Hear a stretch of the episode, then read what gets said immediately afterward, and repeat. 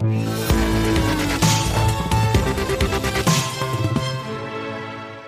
Allez, on vous parle, on vous reparle, ça fait deux fois en une semaine, euh, des, du Bitcoin qui avoisine, juste en dessous, ça ne les a pas touché, à quelques dollars près, les 20 000 dollars envolés de 175% depuis le début de l'année. Bonjour Pierre. Bonjour David. Pierre Sabatier, économiste, président du cabinet PrimeView. Euh, comment on explique ce qui se passe là? Est-ce qu'on se dit que cette euphorie, est-ce que c'est différent cette fois-là? Parce qu'on retouche les niveaux quasiment de 20 000 dollars, euh, le plus haut de fin Mhm. décembre, de décembre 2017. Est-ce que cette fois-là c'est différent ou ça reste une nouvelle poussée de fièvre, de Bah, dis- disons que c'est alors. Ce qui est intéressant, c'est qu'effectivement, on retouche en fait, on quasi retouche en fait les plus hauts. Mais, mais finalement, quand vous regardez les autres actifs risqués, c'est un peu la même chose partout. Et à regarder les marchés actions. Donc la réponse pour nous, c'est que c'est pas différent des fois précédentes. Alors évidemment, il y a toujours une histoire qui se raconte lorsque une tendance est belle. Voilà, Donc euh, plus 175% depuis le début de l'année, plus 350% en Alors qu'il était, le le. Bitcoin à 3000. euh, Oui, 3500, il a dû descendre au mois de à- mars. à la. Non, non, au mois de mars, non, il était à 5000 de mémoire. Alors peut-être en journée, il était descendu, mais Oui, enfin, il est passé à très peu de temps, en très peu de temps, de 10 000 dollars à 5 000 dollars. Ouais. Ah, donc, en fait, vous, vous- comment dire, anticipez euh, mes propos qui vont suivre. Mais donc, non, non, donc très très beau chemin, et forcément qu'il y a un, un aussi beau chemin, les, les belles histoires en fait arrivent. Et donc, d'une certaine manière, euh, bah, les gens vont vous dire, oui, mais c'est pas la même chose. La dernière fois, c'était une bulle. Pourquoi les gens vous disent que c'était une bulle? Parce qu'on est passé à 20 000 et ensuite on était redescendu à 3 000. Ouais. Donc une chute absolument colossale qui a rincé tous les gens qui étaient arrivés au dernier moment. Comme souvent. Donc évidemment, les porteurs, dernier en général. les Hein porteurs du, oui, les, les premiers, les, les dernières entrées sont les premiers sortis, évidemment. Euh, c'est toujours la même chose sur les marchés financiers. Et donc forcément, les porteurs, euh, dans leur cœur du Bitcoin, vous disent mais non, non, non, cette fois, c'est pas la même chose. Alors il y a des éléments en fait qui ont changé. Je dirais que à la différence de la fois précédente, la fois précédente, on avait une bulle spécifique à cette crypto-monnaie-là. Là, probablement, on est plutôt sur une tendance de bulle des actifs alternatifs, euh, mais qui est généralisée, qui n'est pas dans- uniquement vous circonstanciée. mettez quoi dans actif alternatif? Ah ben, tout, tout, c'est-à-dire euh, les, par exemple, regardez les actions value, celles qui sont les actions les plus cycliques, qui se sont fait massacrer littéralement en fait pendant l'année, en très très peu de temps. Eh bien, le parcours de ces valeurs-là, elles font plus 30, plus 40, plus 50 en un mois. Donc on est grosso modo sur les mêmes tendances que ce type d'actif-là. Prenez l'obligataire euh, high yield, c'est-à-dire le, plus dégradé, le plus risqué. Tous ces actifs, vous savez, dans, dans le monde des marchés financiers, euh, les gens voient les actifs les uns à côté des autres. Ça veut dire quoi? Bah, Ils regardent les obligations, les actions, les actifs alternatifs, le private equity, la crypto-monnaie.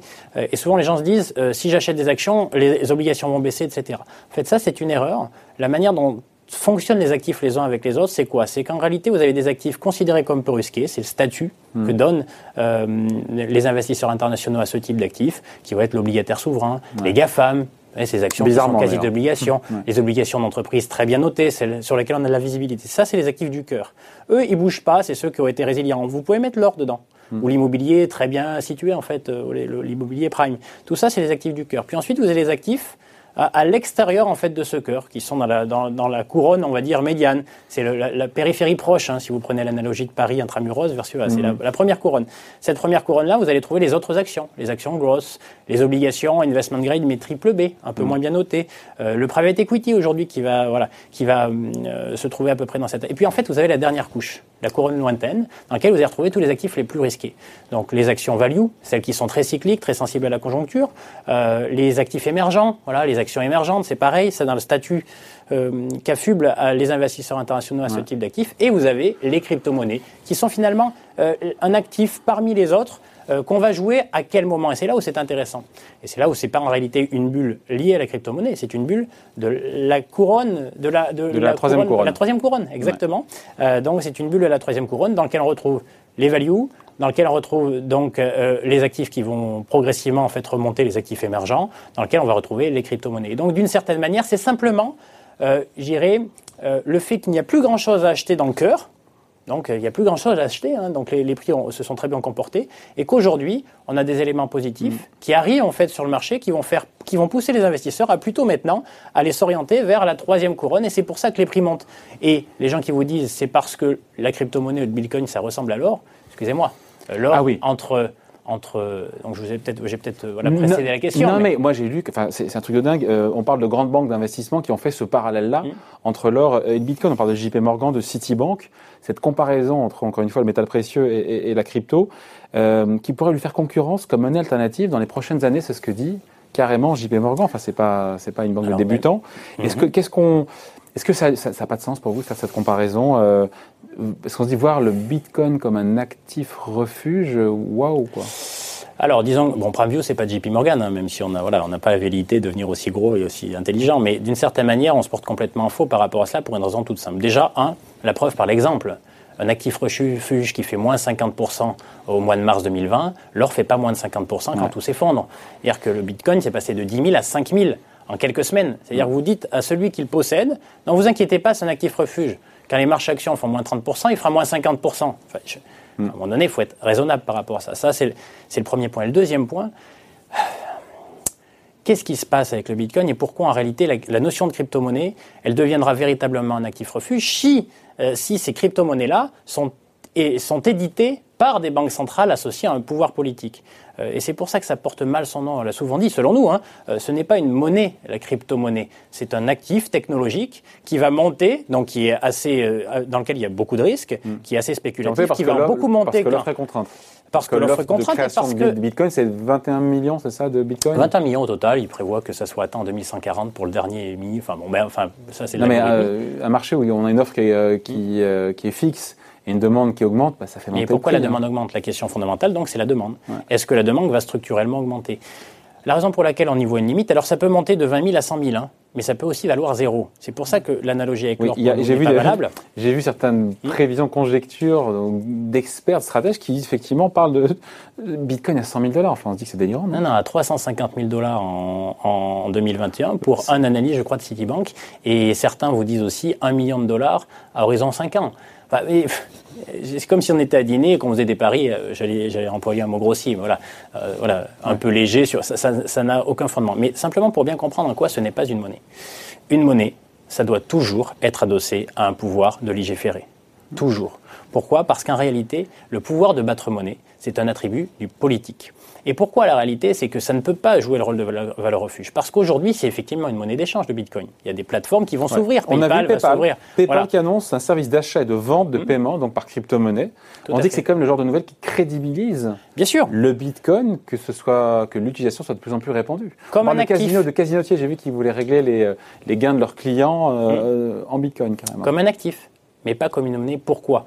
Pas comme une monnaie, comme euh, ce qu'elle peut vous apporter comme visibilité. Tout simplement parce que du jour au lendemain, le pouvoir politique, s'il estime que le Bitcoin lui échappe hmm. et, en gros évolue de manière euh, et trop déflationniste par exemple parce que si le prix du Bitcoin augmente eh bien vous pouvez avoir un effet déflationniste sur les prix de vente si grosso modo le Bitcoin ne répond pas aux attentes du politique qu'est-ce qu'il peut faire? Eh bien il peut l'interdire point et là ça vaut zéro et là ça vaut 20 000 100 000 zéro et donc la réalité, c'est qu'il faut comprendre qu'une monnaie en tant que telle ne peut pas être dissociée du pouvoir de battre monnaie et donc du pouvoir politique. Et c'est la raison pour laquelle c'est un actif qu'il faut savoir jouer. Donc il fallait le jouer comme un élément, comme un actif alternatif de la troisième couronne. Les conditions font qu'on voit la lumière à bout du tunnel avec le vaccin, que la prime de risque politique qui existait en Europe, euh, qui existait aux États-Unis disparaît au regard en fait des derniers mois qui se sont passés. donc là, on a quoi? On a le fait que les investisseurs anticipent le fait qu'on a la lumière au bout du tunnel. Mmh. Et donc ça veut dire quoi? Ça veut dire qu'on a beaucoup de liquidités, la lumière au bout du tunnel, et donc on va aller naturellement jouer tous les actifs qui sont en troisième couronne. Et c'est pour ça que le Bitcoin, comme le reste, augmente, comme tout ce qui est considéré, qui était considéré Donc ça se le Bitcoin va vers de nouveaux records. Évidemment.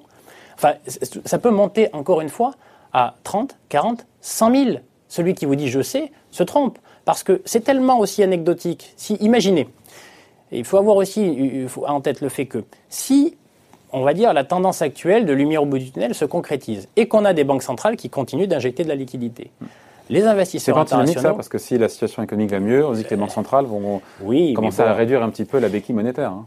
Oui, mais bon, elle nous démontre le fait qu'elle l'ont pas fait depuis 10 ans. Donc, pour l'instant, on va rester sur ce scénario, ce scénario rose pour le Bitcoin et comme pour tous les actifs risqués.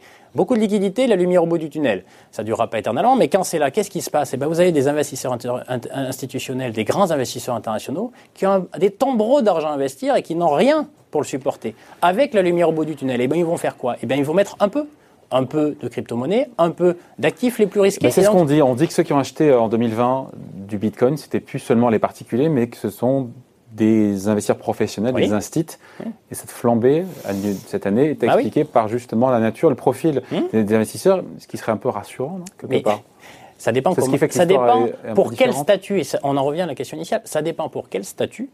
Euh, on, oublie la refuge. on oublie voilà, donc, euh, ils l'ont acheté. Ils l'ont acheté pourquoi? Parce qu'ils ont compris qu'on était tombereau de liquidité, rien à acheter, que globalement on allait, on allait avoir une lumière au bout du tunnel. Ils ont acheté un truc hyper décoté mais ça dans des conditions. Mais ça reste du casino. Ça reste du spéculatif. C'est pas du casino. C'est-à-dire que c'est une bonne stratégie. Celui qui va dire, celui qui l'a acheté à 3, à 5 000, ça vaut 20 000 aujourd'hui, allez lui dire que c'est du casino. Non, Mm. c'est une, pour un investisseur, c'est une bonne opération. Il faut savoir simplement que ce même investisseur qui l'a joué pour des raisons euh, valables, à savoir euh, les conditions allaient s'améliorer. Donc je joue tout ce qui est le plus décoté et tout ce qui est le, en troisième couronne. Donc à juste titre, je gagne beaucoup, sauf que le jour où les conditions vont être moins là, à savoir peut-être un jour la création monétaire, on va avoir des perspectives d'arrêt Ouais. d'injection de liquidité comme celle-ci, et que la lumière au bout du tunnel sera pas si forte, il va se passer quoi pour le même investisseur institutionnel? C'est toujours la même histoire. Hein Ben, il sortira. il sortira.